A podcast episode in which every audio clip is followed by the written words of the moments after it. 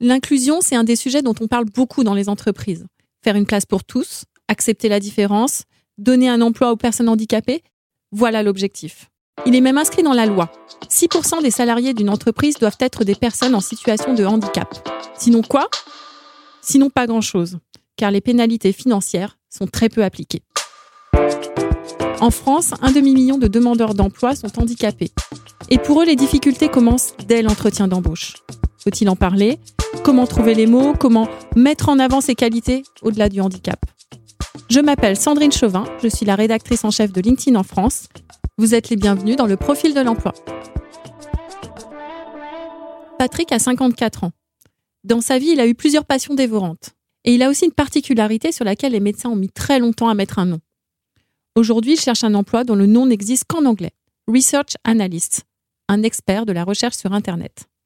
Mais parmi toutes les formations que Patrick a suivies, la première était une école de journalisme. Il n'est jamais devenu reporter. Et pour cause. Ah, ça s'est passé, euh, je dirais, à la fois bien et pas bien. Ça s'est bien passé parce qu'effectivement, je me suis rendu compte qu'à l'écrit, j'avais des, bonnes facilités. Là où je bloquais vraiment, c'est tout ce qui est l'enquête terrain, aller au-devant des gens, aller faire des interviews. Euh, C'était en 90.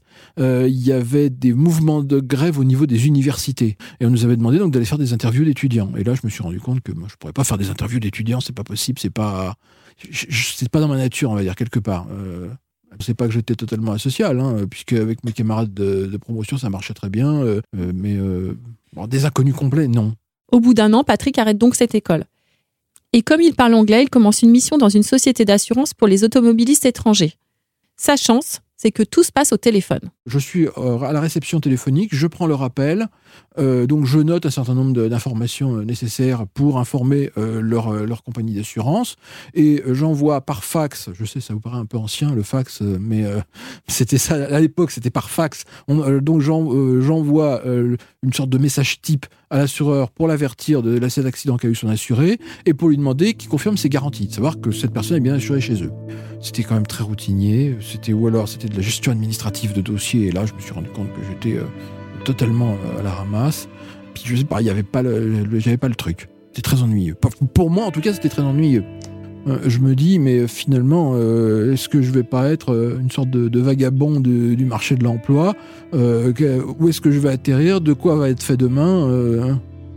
Pour que vous compreniez mieux les doutes de Patrick à ce moment-là, il faut remonter dans le temps, jusqu'à son enfance. Nous sommes dans les années 70, quasiment personne ne parle d'autisme. Quand je commence à parler, euh, ma mère se rend compte que quand les gens me parlent, je, répète ce qu'ils racontent. C'est ce qu'on appelle l'écolalie. Donc, qu'est-ce qu'elle fait Elle m'emmène chez un psychologue qui me fait passer une batterie de tests d'intelligence et qui lui dit Vous savez, madame, euh, votre fils. Euh, alors, elle, ça, j'ai dû tirer un peu pour avoir l'info exacte. elle m'a toujours dit Le psychologue m'a dit que tu avais une intelligence supérieure à la moyenne. En l'occurrence, Patrick a un QI de 120, mais ce n'est pas un diagnostic. Ah, il faut qu'on se remette dans le contexte des années 70. Hein. le seul autisme qui existe, c'est l'autisme de Kanner. C'est euh, Dustin Hoffman dans, dans Rainman. Voilà. Et euh, je suis absolument pas dans ce schéma-là. Il va falloir attendre 20 ans. 20 ans avant qu'il entende pour la première fois le mot Asperger. Et ça se passe bizarrement sur le forum de discussion d'un jeu vidéo. Parmi mes contacts, euh, je me retrouve avec un jeune Français émigré au Canada qui suit des études de psychologie. Et ma compagne de l'époque euh, rentre en même temps, euh, quasiment trois mois après, elle rentre en même temps que moi dans le jeu. Donc euh, elle, croise également ce, joueur-là dans le cadre de ses, de ses propres relations. Et ce joueur lui dit, mais t'es sûr que Patrick, il n'est pas Asperger? Alors Asperger, à l'époque, qu'est-ce que c'est que ce truc-là? Et alors du coup, au bout d'un moment quand même, je me dis, mais on va quand même vérifier un truc. Je fais la recherche, mais vraiment lambda. Euh, qui consiste à aller sur Wikipédia et taper euh, fr slash wiki.com euh, slash Asperger. Et là, je tombe sur une description. Et là, j'ai une deuxième lumière qui s'allume parce que là, ça me correspond davantage. Euh, euh, avec euh, les, difficultés de communication, notamment la difficulté à comprendre tout ce qui est langage non verbal. Il y a également toute la partie avec ce qu'ils appellent les centres d'intérêt spécifiques, ce que moi j'appelle un peu mes loisirs monomaniaques. Et finalement, tout ça mis bout à bout, ouais, là, ça fait sens pour moi. C'est un neuropsychiatre qui confirme le diagnostic. Patrick est atteint de cette forme particulière d'autisme qu'on appelle le syndrome d'Asperger. Son intelligence n'est pas linéaire comme la plupart d'entre nous. Elle fonctionne en arborescence. il arrive à rebondir très vite d'un sujet à l'autre. Et il y a une invention qui va lui ouvrir de nouveaux horizons professionnels, c'est le Minitel. Euh, non seulement je sais que je suis fort sur ce truc-là, mais mes collègues se rendent compte assez rapidement que le Minitel et moi, euh, c'est bon, euh, je peux en tirer ce que je veux. Donc j'ai la collègue canadienne qui vient me voir pour me demander de lui donner le cours du dollar canadien en franc français. J'ai ma chef de service qui vient me voir pour avoir les résultats du bac de son fils. donc je suis une, espèce de plaque tournante de, l'information. Bon, comme j'ai une certaine aisance rédactionnelle en plus, ça me permet d'avoir de, une conversation, allez, on va dire on va dire normal. Enfin bon, euh, je sais pas, ça veut pas dire grand chose normal, mais j'ai plus d'aisance à converser avec les gens via euh, l'écran et le clavier qu'en direct. Et petit à petit, Patrick va découvrir le domaine pour lequel il est fait, l'intelligence économique, la veille stratégique. Je suis comme les chercheurs d'or euh, dans, dans l'Amérique de 1830. Je suis avec mon tamis, je, racle le fond pour récupérer les cailloux, et ensuite je fais tourner le, euh, pour trier euh, entre ce qui relève du gravier sans intérêt et ce qui pourrait être une pépite d'or. Patrick se met même à faire du profiling. Écoutez comment ça marche quand il travaille pour un service de ressources humaines, par exemple. La recruteuse me transmet par mail les CV euh, du candidat et euh, je me rends compte qu'à partir du CV du candidat, on peut parfaitement dresser son profil psychologique. Bah, celui qui m'a marqué, c'était une personne, en regardant son parcours, j'ai dit, celui-là, c'est un type, si on le met sur un projet, va mener le projet à terme, quelles que soient les difficultés qu'il va rencontrer, quels que soient les obstacles qui vont se mettre sur sa route. Et effectivement, il s'est comporté comme un bulldozer. Mais cette expérience, comme souvent dans le parcours de Patrick, elle n'a duré que quelques mois. Ils me l'ont dit, tu as, une vraie capacité, mais tu es arrivé dans l'entreprise trop tôt. En fait, son profil a du mal à rentrer dans les cases. Mais ce n'est pas la seule difficulté. Le syndrome d'Asperger fait aussi que Patrick n'est pas à l'aise dans les relations avec ses collègues. Ne lui parlez pas de team building, par exemple. Ah, alors ça, c'est notre mort, ça. Il faut quand même savoir que l'Asperger, c'est un autiste. Et le mot autiste vient du mot grec auto, qui veut dire soi-même. Donc comment est-ce qu'on peut demander à quelqu'un euh, qui, est soi-même, qui vit pour lui-même, de faire du travail d'équipe. C'est pour ça que moi, quand je lis euh, dans certaines littératures euh, que les entreprises sont prêtes à faire de l'inclusion, etc., je dis oui, mais non, parce qu'il euh, y aura toujours ce passage-là qui va coincer. Et pour l'entretien d'embauche, comment faire? Il devrait tout déballer sur sa situation. Il pourrait aussi mentir. Patrick a en fait une technique bien à lui. Je leur laisse des pistes qui peuvent leur permettre, si ils ont déjà une première sensibilité sur la question, euh, de comprendre que peut-être euh, je suis comme ça. Alors les pistes, ça peut être euh, sur la communication. je, sais que je vais peut-être parfois paraître un peu froid, un peu distant, mais vous inquiétez pas, je, n'aurai pas de problème d'intégration. Pour moi, c'est la façon que j'ai trouvé la, plus équilibrée d'en parler en laissant la porte ouverte, mais pas forcément en balançant le truc. Se présenter directement comme Asperger est encore trop risqué. Il y a des gens qui croient encore que l'autisme, ça s'attrape quand on fait vacciner les enfants, euh, qui croient que l'autisme, c'est dû à la pollution. Et euh, à tous ces gens-là, il faut surtout pas leur parler d'autisme. C'est comme si vous étiez un, un, drapeau rouge devant le nez d'un taureau. Hein, euh. Patrick va en fait plus loin.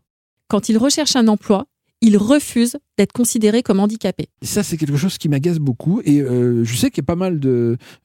J'ai contacté des, sociétés euh, qui ne travaillent que avec des autistes Asperger et qui placent des autistes Asperger. Et euh, les choses se sont jamais faites pour deux séries de raisons. La première, c'est que les postes qu'ils proposent sont principalement des, des postes de codage en informatique auxquels je ne connais absolument rien. Et le deuxième blocage, c'est qu'on me demande une RQTH, reconnaissance de la qualité de travailleur handicapé. Et moi, me qualifier d'handicapé, je suis désolé, mais non, ça, euh, c'est pas une question de fierté personnelle, attention. Hein. C'est parce que j'estime que je fais des choses que les autres font pas. Donc, à la limite, les handicapés, ça devrait être eux, pas moi. La colère de Patrick, elle est sincère, vous l'entendez. Et ce n'est pas facile d'y répondre. J'aurais pu demander à une personne porteuse d'un handicap de réagir. Mais j'ai choisi d'explorer une autre voie, avec une personnalité qui, à sa façon, ne rentre pas non plus dans les cases. Stéphanie Giquel a été avocate d'affaires dans une autre vie. Mais cette femme à la détermination incroyable est aujourd'hui une aventurière. Elle a notamment traversé l'Antarctique via le pôle Sud et elle a couru 7 marathons en 7 jours consécutifs à travers le monde. C'est aussi une femme engagée et sensible aux autres. Elle soutient l'association Petit Prince qui réalise les rêves d'enfants gravement malades. Stéphanie Gical, bonjour. Bonjour. Tout votre parcours est marqué par un immense courage. Euh, mais quand on écoute le témoignage de Patrick, lui aussi fait preuve d'un immense courage dans sa recherche d'emploi. Oui, il a beaucoup de courage et c'est vrai qu'on le voit, on, l'entend euh, à, ses, propos. Euh, il a vécu beaucoup de vies professionnelles différentes il a souvent été dans des situations inconfortables qui l'ont amené à changer. Par contre, il se cristallise peut-être un peu trop sur ses faiblesses, parce qu'après tout, le recruteur qu'il a en face de lui a aussi des faiblesses. donc il faut savoir que quand on va chercher un emploi, on a aussi des forces. Il faut juste trouver l'emploi qui corresponde à ses qualités. Dans vos aventures sur l'épaule ou lors de vos marathons, vous avez prouvé qu'on peut pousser son corps au-delà de ses limites. Est-ce qu'il y a là aussi un message pour les chercheurs d'emploi qui parfois se sentent comme euh, bloqués? J'ai fait face euh, au froid glacial, moins 50 degrés, au vent.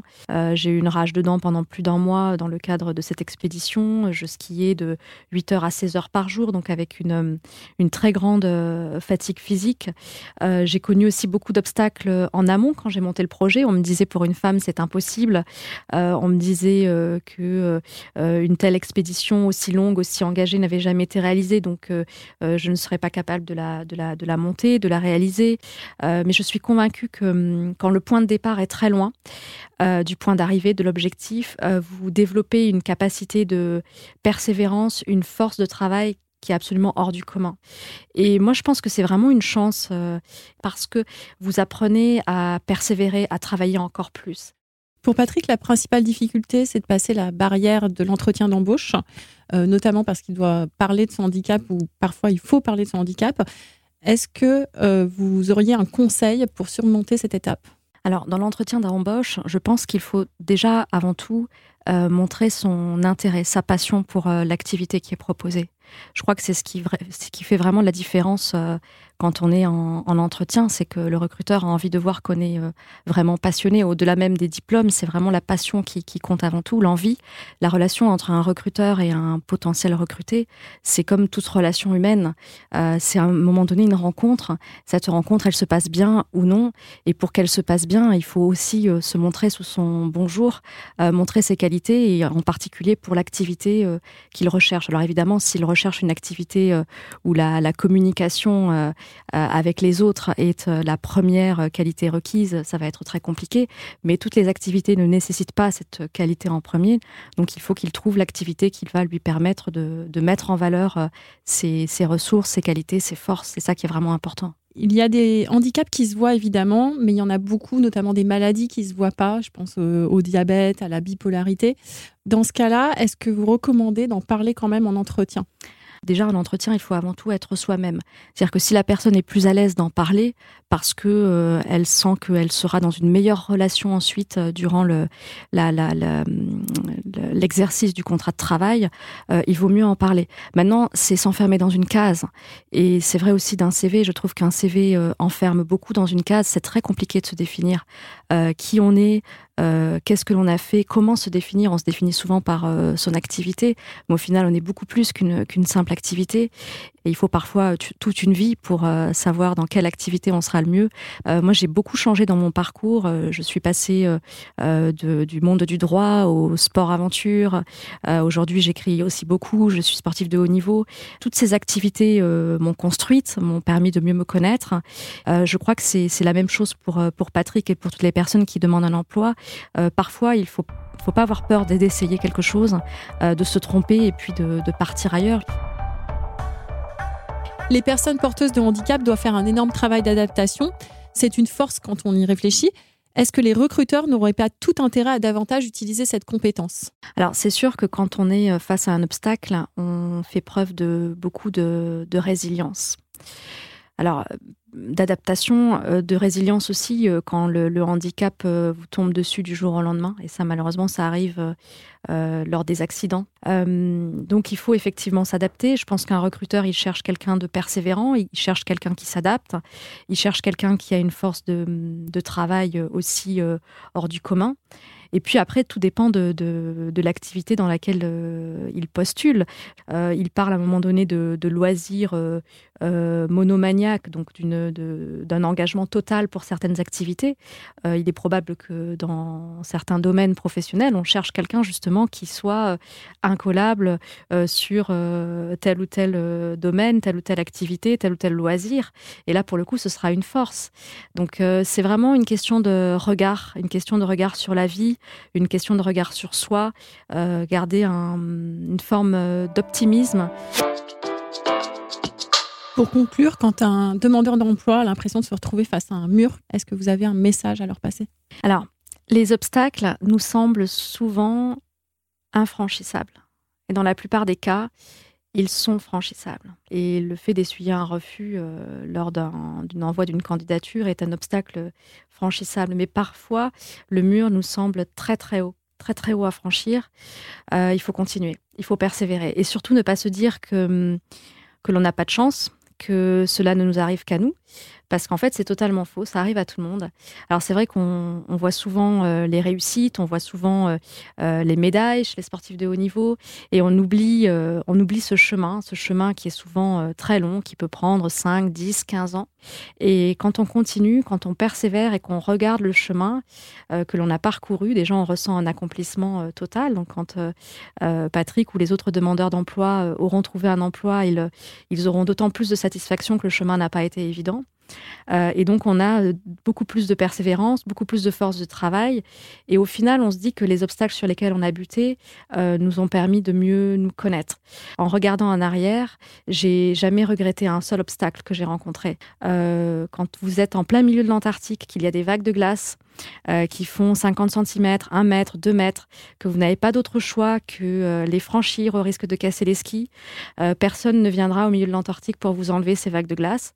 Donc il ne rien de s'en plaindre, il ne sert à rien de renoncer, il ne sert à rien de les refuser, elles sont là. Il faut faire avec et il faut continuer. Et donc en Antarctique, au lieu de faire du 3 km heure, on fait que du 2 km heure quand on est face à ces vagues de glace. Mais on continue, on persévère et un jour on atteint l'objectif et, on réalise une, une longue expédition. Je suis sûre que vous êtes comme moi, vous avez voyagé en écoutant Stéphanie Giquel. Quelle force, quelle détermination et quelle simplicité aussi face aux éléments. De son intervention, j'ai envie de retenir trois conseils qui peuvent vous aider vous aussi si vous êtes en difficulté dans votre recherche d'emploi. Le premier, c'est de ne pas se cristalliser sur vos faiblesses. C'est facile à dire, mais une astuce pour y arriver, c'est peut-être de garder en tête que le recruteur en face de vous a aussi des faiblesses. Le deuxième, c'est de mettre en avant son envie, sa passion, L'entretien d'embauche reste une rencontre entre deux personnes où il faut être avant tout soi-même. Et le troisième, c'est de ne pas baisser les bras face aux difficultés qui se dressent devant vous. Nous trouvons tous des murs sur notre parcours. Mais dans quelques années, quand vous regarderez en arrière le chemin parcouru, le sentiment d'accomplissement n'en sera que plus grand. C'était le Profil de l'emploi, le premier podcast de LinkedIn en France produit par Europe 1 Studio.